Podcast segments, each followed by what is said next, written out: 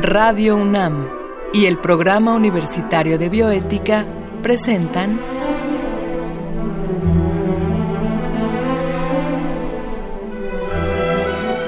El Árbol de las Ideas. Arte, ciencia y filosofía para la vida. Con Paulina Rivero Weber.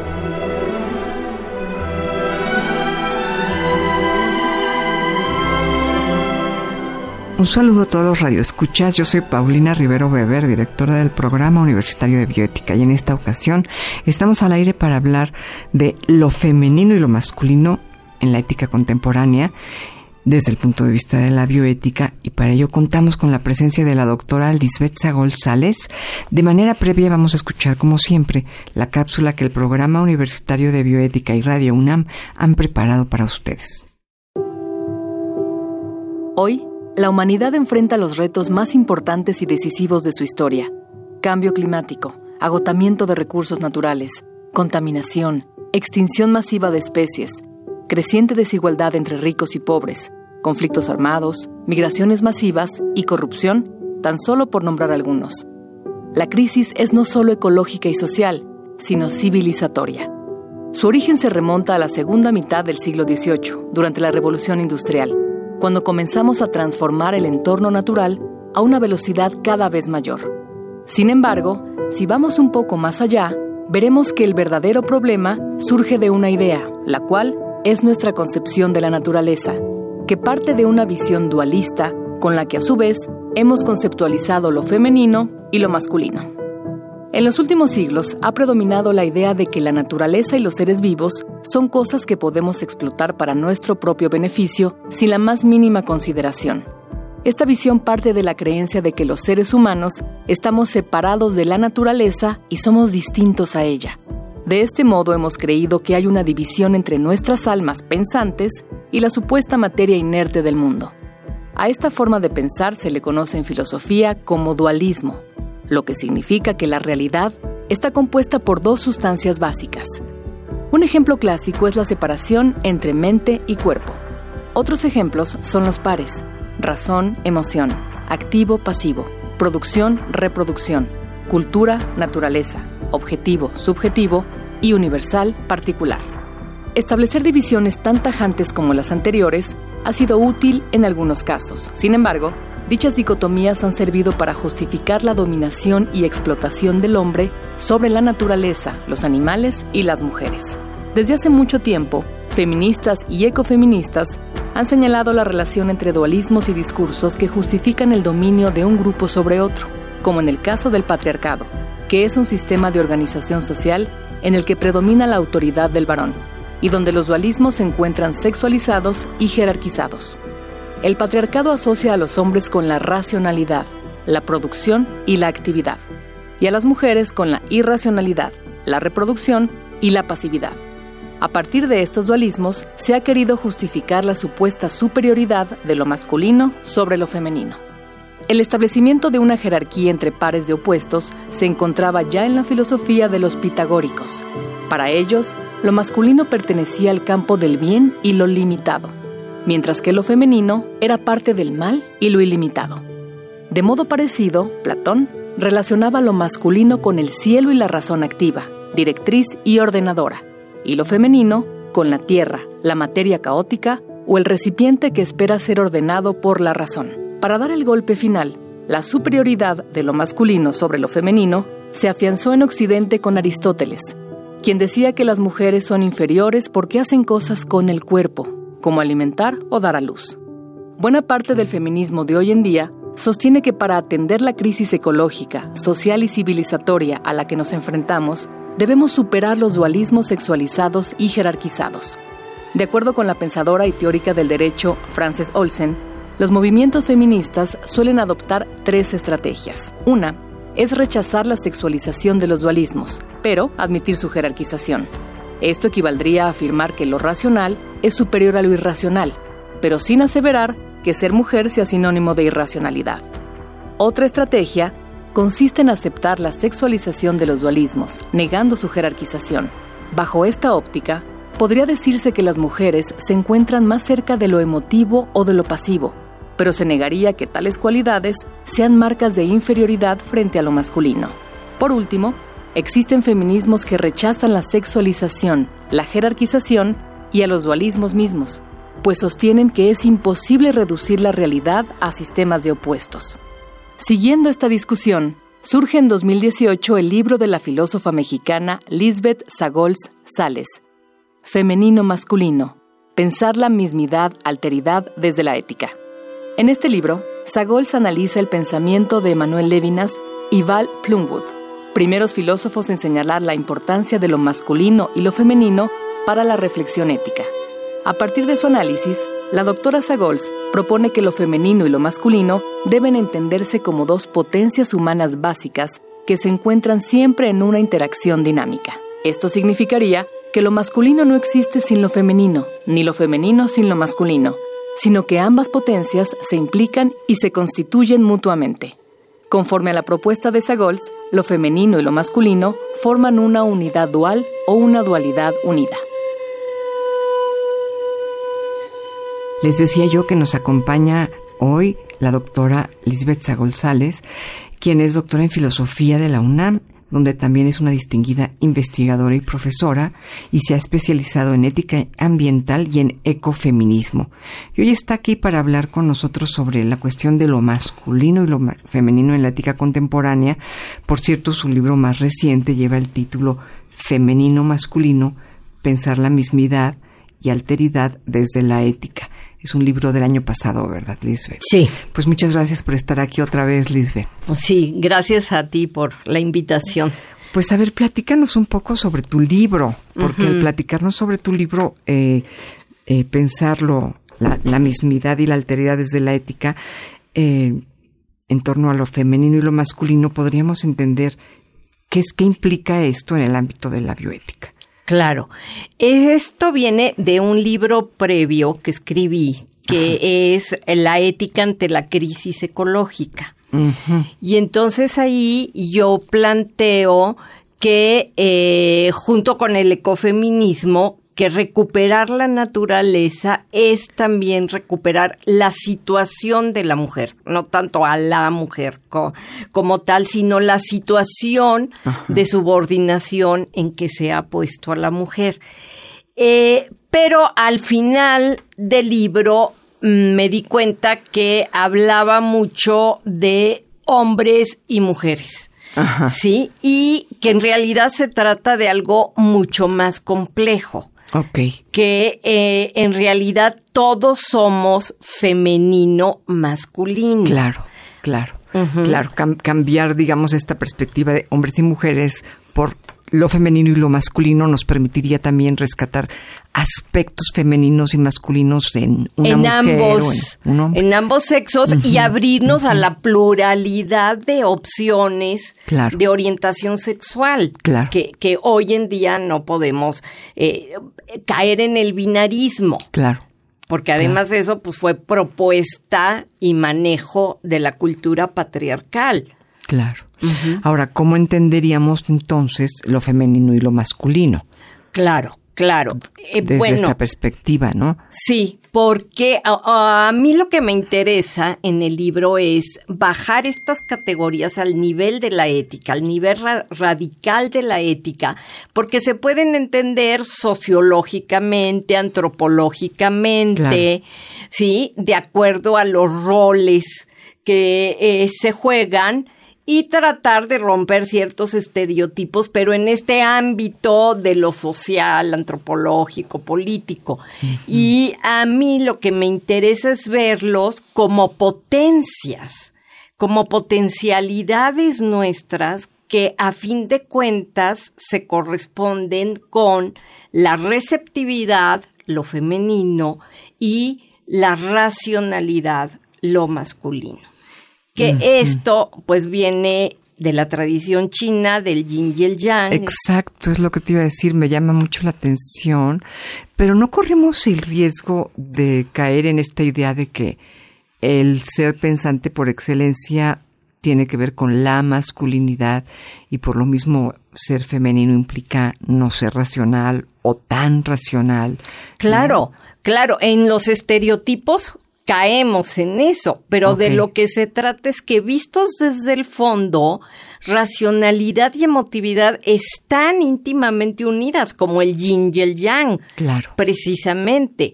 Y que de lo que se trata es que eh, se tienen que nutrir uno al otro permanentemente. Más aún, que uno no es sin el otro. Claro.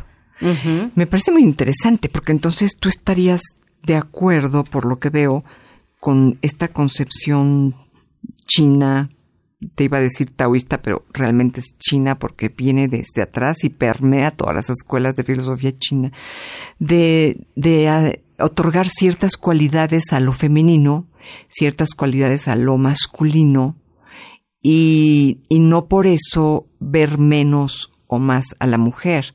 Por ejemplo, eh, cuando decimos que la flexibilidad en China es una cualidad femenina, esto no implica que al doblarnos por ser flexibles, en el sentido metafórico, por supuesto, que al, que al, que al ser eh, flexibles seamos débiles, sino que en ello va la misma fortaleza y por lo mismo en esa cualidad femenina va una cualidad masculina. Claro, claro. Sí, la cosa es que eh, no hay que separar hombres y mujeres. La flexibilidad está en los hombres también. Claro. O sea, lo interesante es que cada ser humano tiene las dos potencias. Claro. ¿sí? Eh, lo que ocurre es que la cultura ha explotado y nos ha educado para que las mujeres desarrollemos más eh, la percepción, la flexibilidad, la intuición. exacto, pero tenemos las dos y los hombres también. Claro. ¿Sí? O sea, no es masculino igual a hombre, femenino igual a mujer. Claro. Más que en el esquema de la cultura. Y entonces eh, ahí es donde eh, los estudios sociológicos y antropológicos vuelven al binarismo y, bisexualismo. Y no se trata de eso. Se trata de complejizarlo y ver hombre y mujer con ambas capacidades. Claro, claro. Es, es como, como tú que conoces tanto el pensamiento de Nietzsche, como de alguna manera tiene también que ver con el pensamiento de Nietzsche, ¿no? En el sentido de que la fuerza y la debilidad finalmente habitan a cada individuo, ¿no? No, no podemos dividir a la humanidad en fuertes y débiles, como podrían hacerse algunas lecturas de algunos textos de Nietzsche, como la genealogía, ¿no? Sino como la fuerza y la debilidad son cualidades psicológicas que anidan en cada individuo, ¿no? Claro, la, la cuestión es que la fuerza tiene su propia debilidad. Y la debilidad tiene su propia fuerza. O sea que no, no es que la debilidad quede de un lado. Claro. O sea que en realidad no somos nada más duales, ¿no? Que cada uno tiene femenino, masculino. Es que somos cuádruples. ¿Por qué? Porque el femenino tiene una modalidad alta ¿sí? Que es la receptividad, la intuición, la flexibilidad, la hospitalidad, ¿sí? Y tiene un aspecto bajo.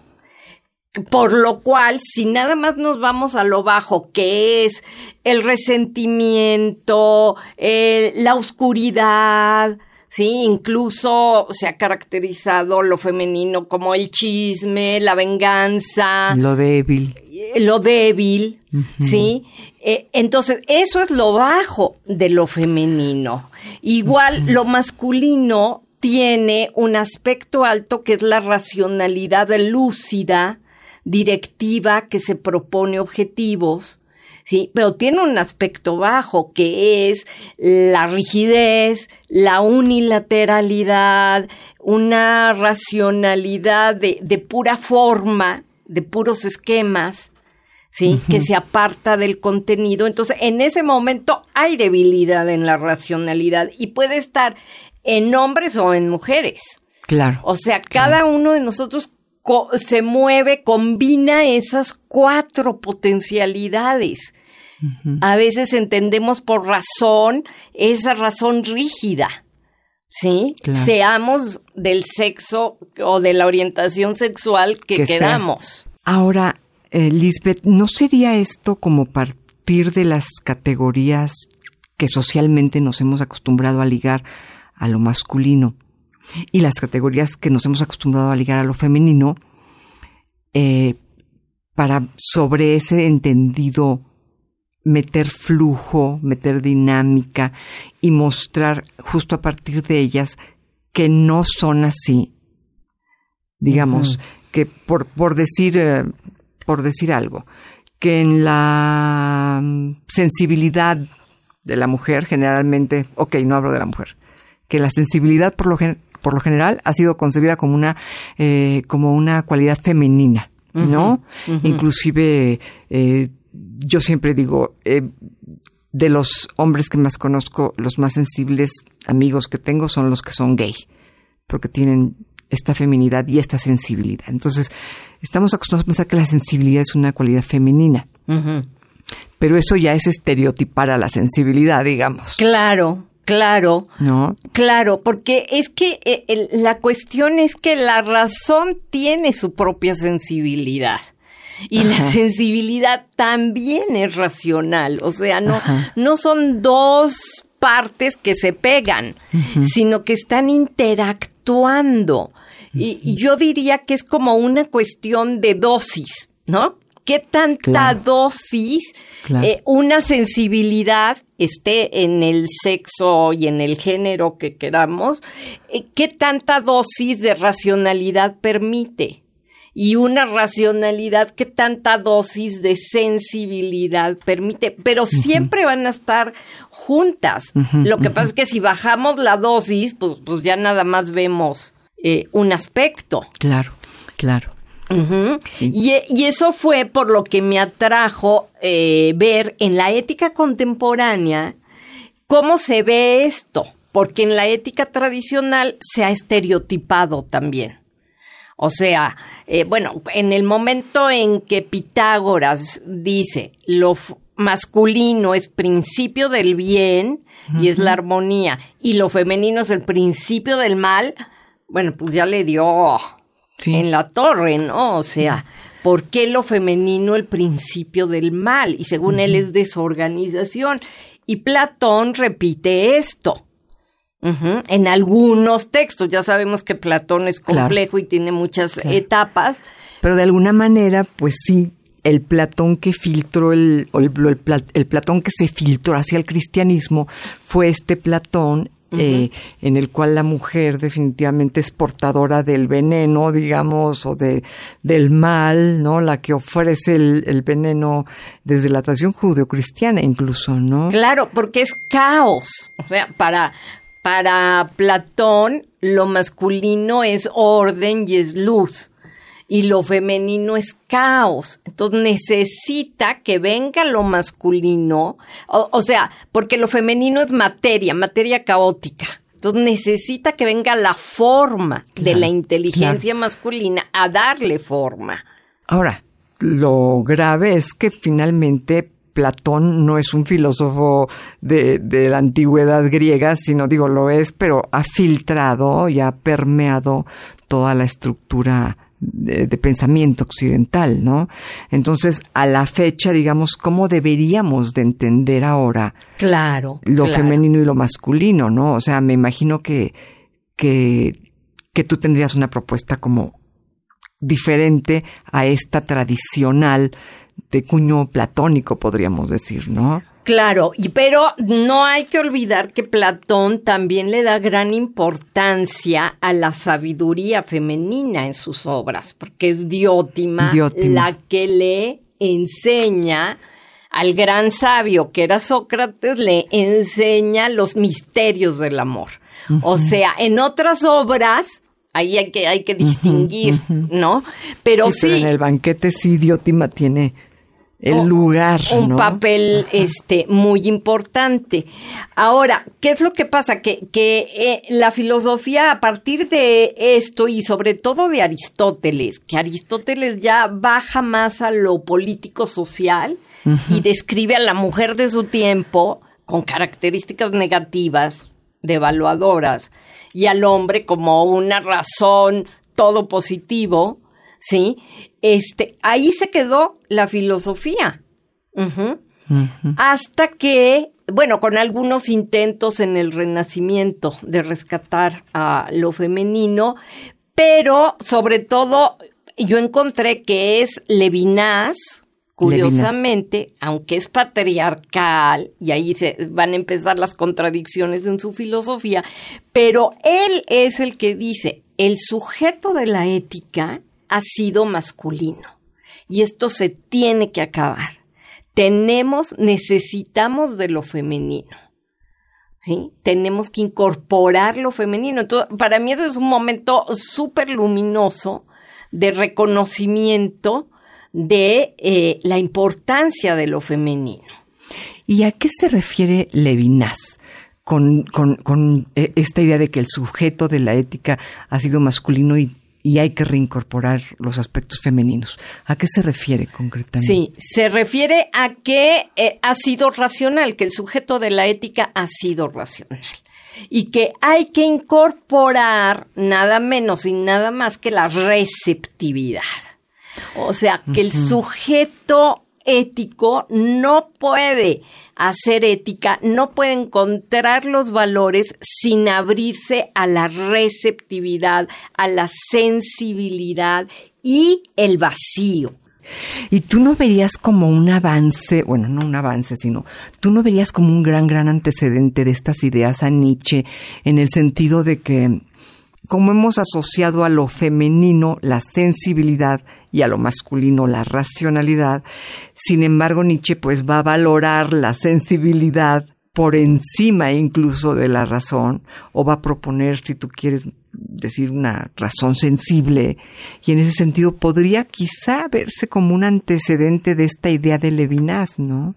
Eh, sí, no porque Levinas lo retome, pero yo encuentro, y sí lo anoto en el libro, que eh, aunque Nietzsche no les eh, llame femenino masculino, cuando piensa lo apolíneo y lo dionisiaco, ahí está. Desde ahí. Desde ahí, o sea, lo dionisiaco, bueno, lo único que dice es que son, es el orden de las madres del ser. Ahí está lo femenino. Claro. Pero qué interesante cómo eh, a lo largo de tu camino filosófico has logrado, digamos, partiendo pues de Platón, de los griegos y atravesando por toda esta época en que estudiaste Nietzsche que fue larga, ¿no?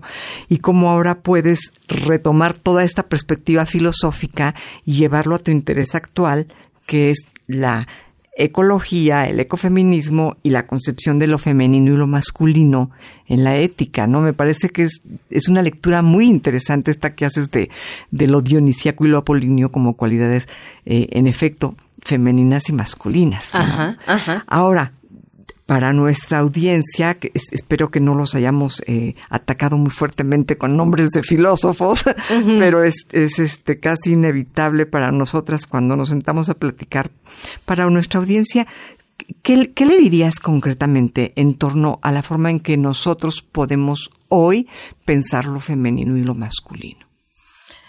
Bueno, pues que tenemos que dinamizarlos, que tenemos que verlos como eh, sí esa receptividad, esa sensibilidad y esa racionalidad, pero los tenemos que unir, verlos como uno aporta al otro. Claro, como una unidad. Como una unidad en movimiento.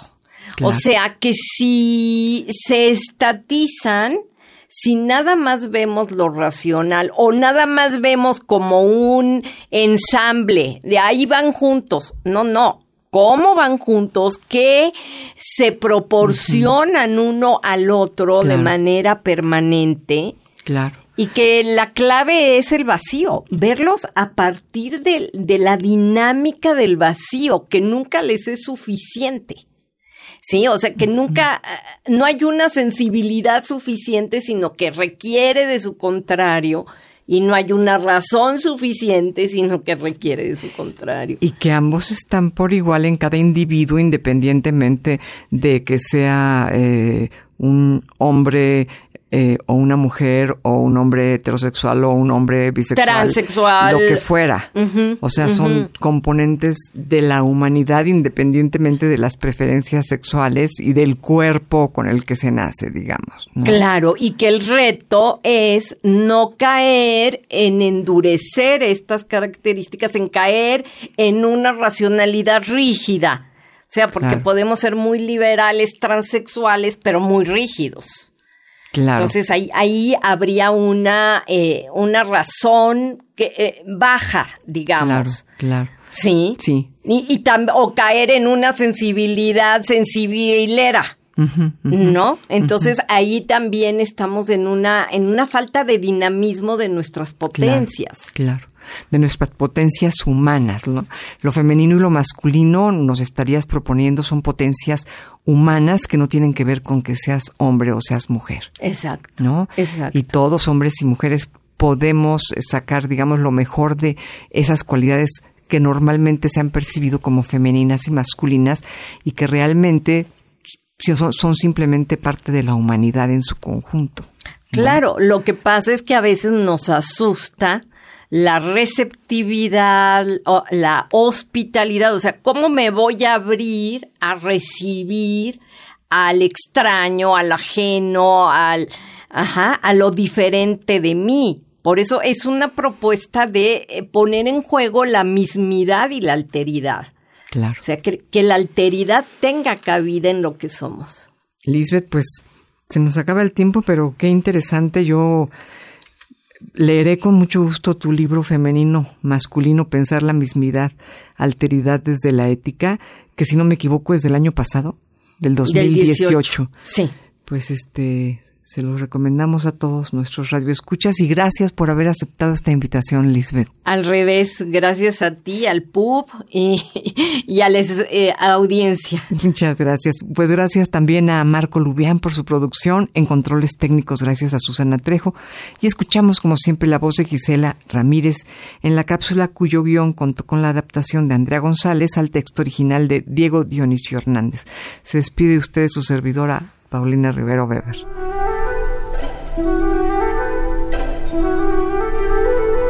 Radio UNAM y el Programa Universitario de Bioética presentaron